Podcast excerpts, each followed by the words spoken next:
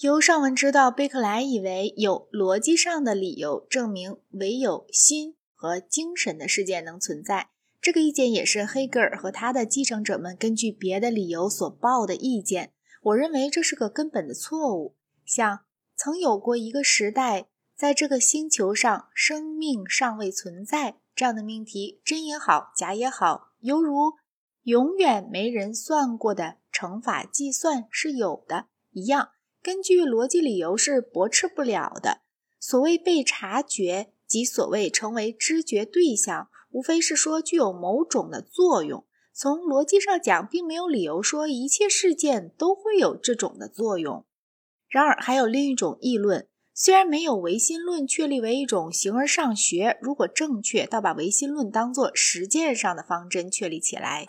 据说无法验证的命题不具有意义。验证要靠知觉对象，所以关于现实的或可能有的知觉对象以外任何事情的命题都是无意义的。我以为严格解释起来，这种意见会使我们局限于上述四种理论中的第一种理论，不允许谈我们没亲自明白、注意到的任何东西。假如如此，它就是一个在实践中谁也无法报的意见，在一个据实际理由而主张的理论，这个是缺陷。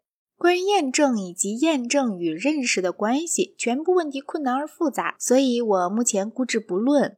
上述各理论中，第四种理论承认有谁也感知的事件，这理论也能用乏力的议论为它辩护，可以主张因果性是先验知道的。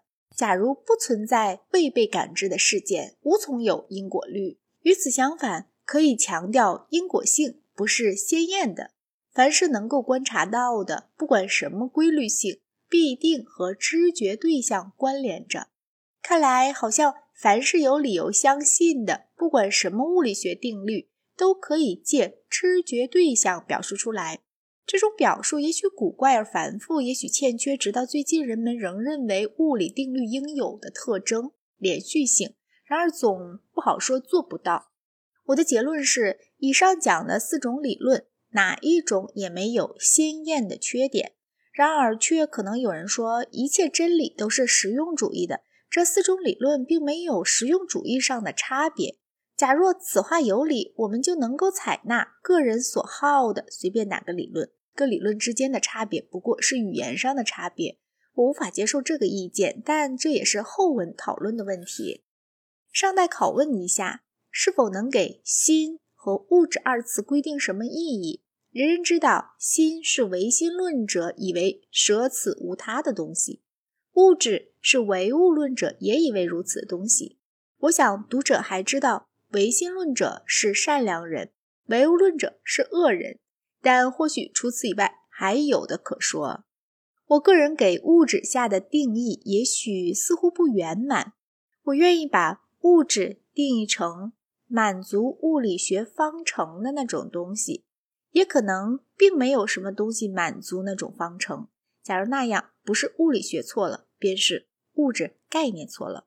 如果我们摒弃掉实体，物质就得是逻辑结构了。至于它能不能是由事件或者一部分可以推断的所组成的什么结构，这是个难问题。然而，绝不是无法解决的问题。至于心，当排除掉实体之后，心必定是。种种事件所构成的某种集团或结构，这种集团的划分必定是由我们愿意称作新的那类现象所特有的某种关系完成的。我们不妨拿记忆当做典型的关系，我们或许可以把新的事件定义成进行记忆的事件或被记忆的事件。固然这未免有些过于简单化，于是。某已知的新的事件所隶属的新，就是借记忆锁链向后或向前与这已知事件连接起来的那些事件的集团。按上述定义，可知一个新和一个物质各都是事件集团。没有理由说一切事件都会属于这类或那类事件集团，而且也没有理由说有某些事件不会同属这两个集团。因此，某些事件可以既不是新的，也不是物质的，而另一些事件可以既是新的又是物质的。关于这一点，只有详细的经验上的考察能够下决断。